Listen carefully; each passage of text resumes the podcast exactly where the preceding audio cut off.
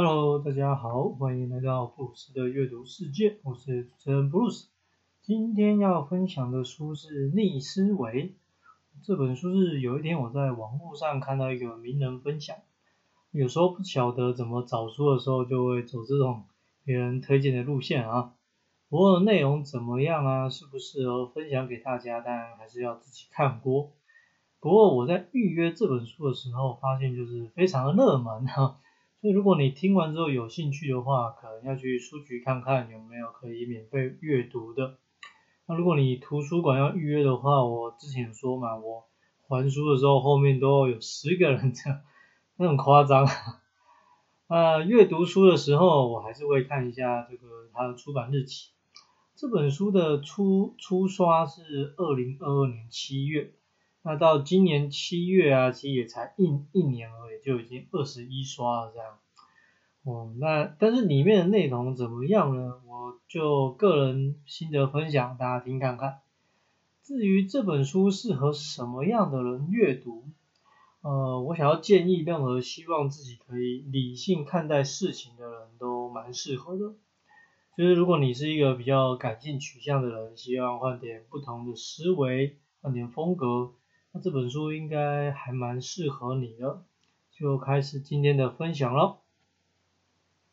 逆思维，嗯，听起来这个书名其实蛮吸引人的。不过它的英文写的是 Think Again，啊，我想你懂英文的应该知道这个跟翻译有很大的差别哈。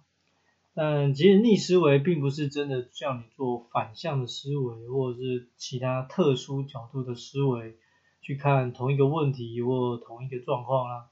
我事实上在这本书里面，我觉得有很多很不错的内容，都是在谈说我们要如何用理性，但是不会咄咄逼人的角度哦去处理事情啊，或是处理跟人之间的互动相处。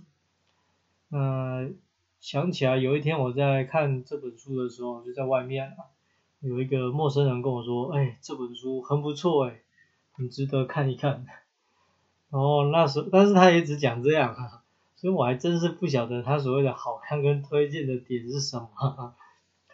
不过如果真的要收藏的话，我觉得这本书应该可以考虑看看。书本的一开始就举一个例子，那我觉得不管过多少年，你以后再跟我讲，我应该都还会印象深刻。他是说有一群要去救火的消防人员，那到了现场之后。发现这个火势蔓延的速度已经不是他们能解决的，而且那个火势啊还朝向他们逼近，也就是说，不要说救别人了，自己还要先想办法绕跑，然后活下来才可以。但是人的两只脚有可能跑赢大自然吗？我所以这时候就突然有一个消防员在火势要追上他们之前呢，他就自己先放了另外一把火。没有错哈，他就是真的先放了一把火，然后指引伙伴到他说的那个地方。那说真的啊，这个逃命的人一定心想啊，这个人是怎样哦？就是没有人可以理解他的思维。最后这场火灾的幸存者，除了这个放火以外的人以外，还有两个就是体能真的超级强的那种活下来，其他全数都登出了。呃，听完这个故事，你觉得这里面的逆思维是什么呢？我先简单讲点生火课好了。哦，你要让火烧起来，需要哪些元素？需要氧气嘛，然后材料跟燃点，它应该有一些这样的概念。那么如果今天火势要被扑灭，你在荒郊野外可以做的事情是什么？我，如果这三个东西要消除，那哪一个部分比较容易呢？所以逆在这个案例里面，他的逆思维就是说，他先把一个区域放火烧掉之后，然后你去躲在这个区域的后面，是不是就可以逃离火势的追赶？因为已经没有材料可以继续烧了嘛，对吧？只能说当下你要这样思考，也真的很不容易哈。所以也一直用逆思维三个字，我觉得应该是说。呃，你要去打破原本的想法，但是还是遵循大部分的基本原则。作者提到啊，就是人啊都会有几项紧握不放的工具，哦，像是假设、啊直觉跟习惯，那大家可以想一想，通常让自己困住的是不是同这这三个东西呢？那如果是的话，那就从今天开始慢慢去舍弃掉它们哈。除非你很喜欢过着一成不变的生活，或是你一辈子都不会离开现在工作的地方、住的地方，或者是说这些地方也不会有很大的变化。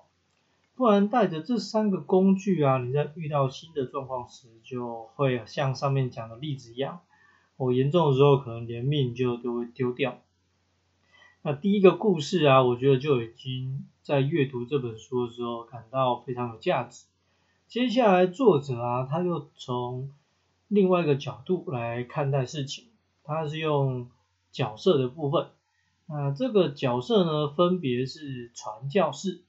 检察官、政治人物跟科学家，然后先讲，我觉得他应该没有要攻击其他角色，哦，因为不同的场合本来就需要不同的角色存在嘛。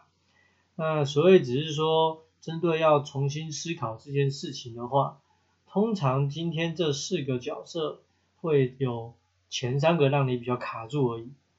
我首先是传教士的角色。我听到这个职称，你有什么印象跟想法呢？我根据作者的分析，看起来是价值观不容挑战，也就是说，在他的世界里面，真相只有一个，哪怕你就提出任何的疑问啊，都可以，他都可以拿出他认为的答案来说服自己。但我们就说嘛，有任何一套观念适用所有状况吗？不可能嘛，是吧？第二个角色是检察官。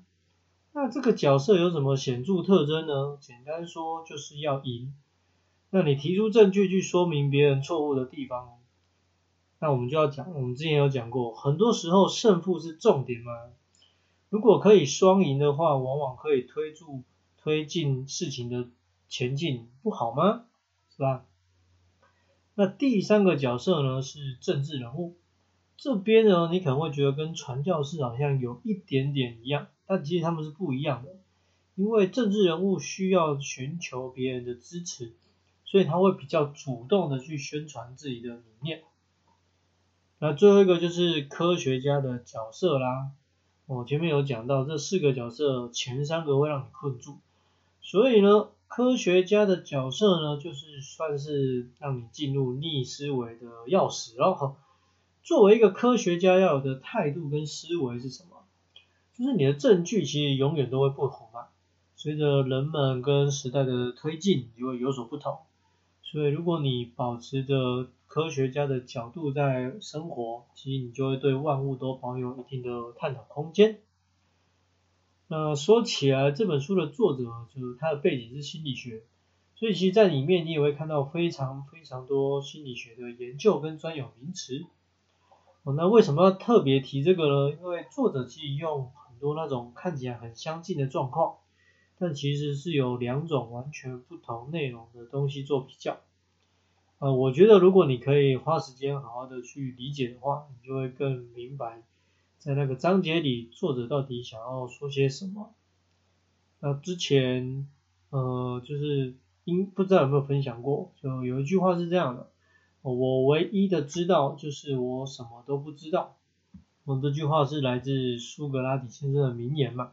那在这边呢，我觉得就是要把这句话当做你的圭臬哈，因为你在重新思考的过程里啊，通常新手或者是没信心的人，呃，你的路是有比较有机会越走越长远的。当然不是说我们今天带着勇气跟胆识去闯天下啊，然后你这个就可以一路破关。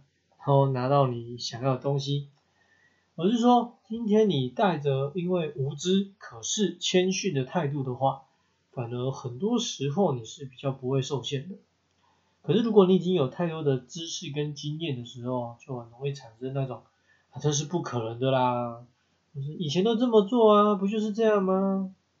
啊，你搞事情太复杂啦，事情不是这样操作的这样。哦，这些我觉得大家如果有遇到而且被否决想法的话，应该是蛮常听到的回应哦。所以，而且这样的回应其实通常都会让人家觉得心情很差，好像你就是你才是对的啊，你才知道什么叫成功跟真理。但事实如果真的是这样的话，为什么问题都一直没有解决啊？或者是大家还要坐下来去讨论呢？呃，不过如果自己对方啦可以提出根据自己的内容、过往经验跟成效，哦，而不是只是否决或讲刚刚那几句话，我觉得应该还是有讨论的空间。因为你失败原因一定有嘛，就看看思考要怎么改善。那什么东西如果都是嘴巴上讲讲就胎死腹中的话，那就没有新的可能了。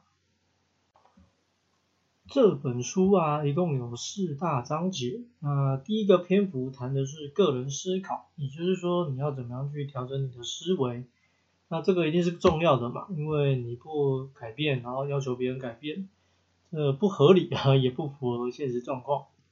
所以，那接下来要跟大家谈谈第二个篇幅的部分，就是说，那你要如何让别人的思维也有调整？在这边呢，作者第一个分享的故事是说关于辩论比赛，主题是幼稚园到底需不需要拿补助？我觉得这个主题选的太好了。虽然大家都会在讲说啊，地球人口太多啦，啊，少子化是一些趋势等等。不过，人类如果真的要继续走下去，其实就是要面临培养新一代的议题嘛。所以，你的补助到底应该花在哪边？是幼稚园呢，还是要这个青少年，或者是高等教育呢？如果你今天选择了幼稚园，又要怎么样去保证补助是合理跟公平的呢？我因为就算同一个国家，还是会有不同的城乡差距嘛，还是会有人特别的有钱，跟有人特别的穷。那另外一个探讨的故事是说，呃，支持自己的喜欢球队。那为什么我们在遇到陌生人提到支持球队是自己的死对头时，你就会想要对这个陌生人不客气呢？我觉得这个问题也是这个场景啊，也是蛮有意思。然后里面还有一个问题也值得大家想一想，因为他说。呃，如果被问到什么样的情况会让你愿意支持自己讨厌的球队，那其中有一个答案是说，嗯，可能就是他们跟恐怖组织对打的时候，啊，我看到的时候就心想，那是有多讨厌陌生人，这个陌生人也只是就是支持一个你不喜欢的球队而已，然后你还需要做到这种地步，我要有生死关头才要支持人家。那我们一直在讲嘛，一个人的价值观从来都不是对错，是一种选择。只是你明明知道是这样，但第一时间听到别人的喜好跟自己是完全不搭嘎的时候，就会冒出很多的糟糕的想法。最后一个例子举的是说，关于要不要接种疫苗。嗯，疫情爆发以来，我相信这应该是蛮多人的一道难题。